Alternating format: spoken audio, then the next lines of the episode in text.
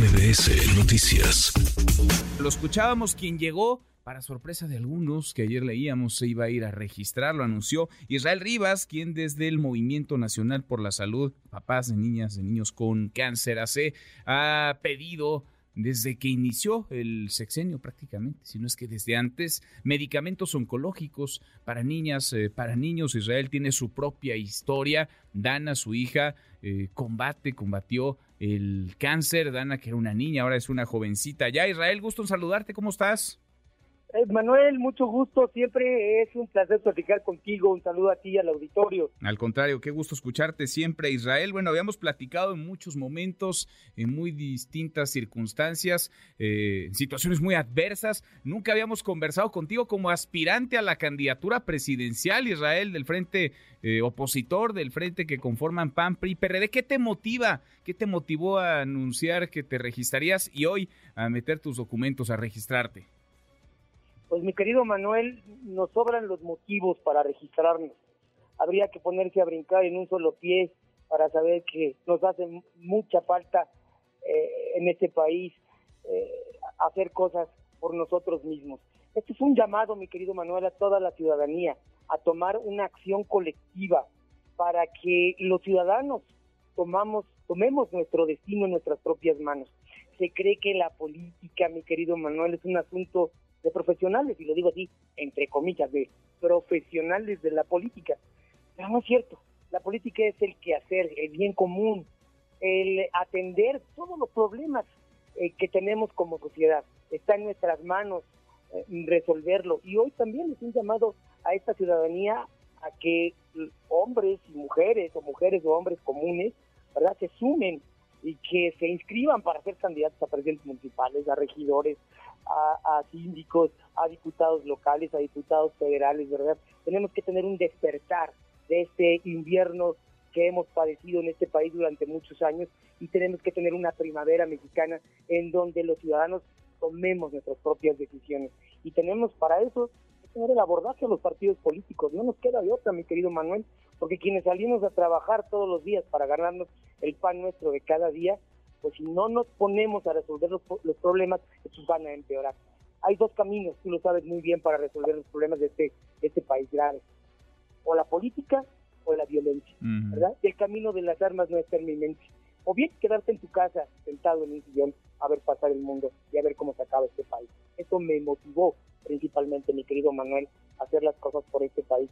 Y te cuento, no solamente mi hija Dana, mi historia de vida, nos marcan las historias de vida. Mi padre fue asesinado en Chiapas en la época de los noventas, murió en brazos de mi hermana terriblemente y nunca hubo justicia para nosotros. Somos víctimas de esta violencia terrible que hay en este país. Eso me mueve a ver un país más justo, más digno, en donde las oportunidades sean mejores para todos. Y decir a la ciudadanía que la cosa pública no es cosa de expertos, es cosa de ciudadanos. Además es un deber es una obligación de los ciudadanos no solamente votar, sino también ser votados, mm. inmiscuirse en, en, los problemas y en la solución de los problemas de este país. Ahora, Israel, hemos platicado, insisto, contigo en distintos momentos. Eh, tú no eres militante de un partido político, no estás inmiscuido en la grilla de los partidos políticos. Sí estás en los asuntos públicos, sí has estado en un montón de protestas, has alzado la voz, te han atacado incluso por demandar lo que es derecho de niñas y de niños, los tratamientos, los medicamentos oncológicos para combatir el cáncer, pero esto es distinto porque este es un proceso de los partidos, sí está el acompañamiento de una parte de la sociedad civil, pero hay un montón de requisitos y no están fáciles de cubrir Israel. Por lo pronto, presentar 150 mil firmas como apoyo, eso cuesta dinero, eso requiere estructura. Eh, a una batalla, Israel, eh, dispareja, por decirlo menos. Claro, bastante dispareja, porque además no venimos de un proceso corporativista. Todos los partidos, y, no lo critico, es su labor, son corporativistas, tienen un eh, voto duro, hay simpatizantes, ¿verdad? por una u otra persona.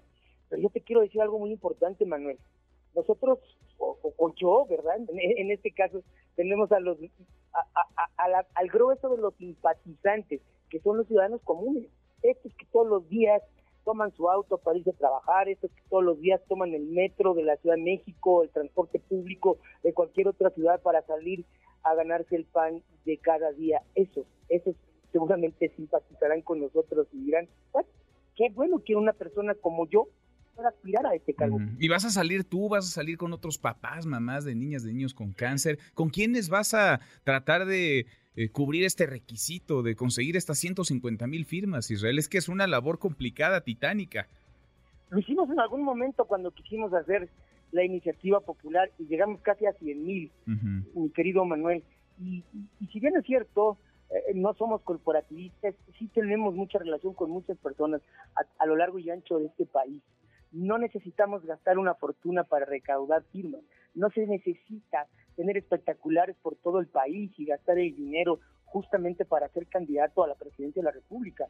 Este es un ejemplo que, que queremos poner, que sin un solo peso podemos juntar muchísimas firmas, a diferencia que otros que han estado en el ejercicio del poder público, como la jefa de gobierno o la ex jefa de gobierno, que tiene tapizado el, país con espectaculares. Nosotros no necesitamos de eso.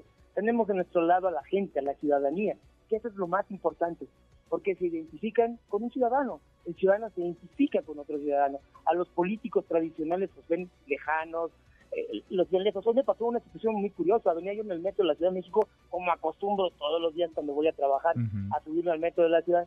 Mucha gente se sorprendió porque vieron la noticia tal vez y una chica se acercó a mí, que bueno, y digo, no, pues es que siempre lo tomo, qué mejor propaganda que subirse al metro por ir a trabajar todos los días, yo no voy a dejar mi trabajo tampoco porque tengo que vivir de algo.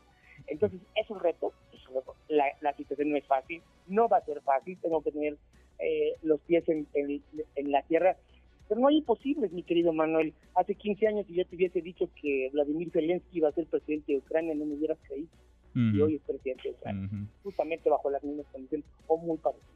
Pues vamos como siempre platicando contigo, acompañándote Israel ahora en esta pues en esta aventura por lo menos y creo que es muy valioso eso, le vas a añadir un ingrediente interesante a esta, a esta contienda, a los debates, a las discusiones. Eh, tienes una causa o tienes varias causas, pero son necesarias eh, para que se aborden en la conversación eh, pública. Siempre están abiertos para ti los micrófonos de este espacio. Israel, te agradezco estos minutos.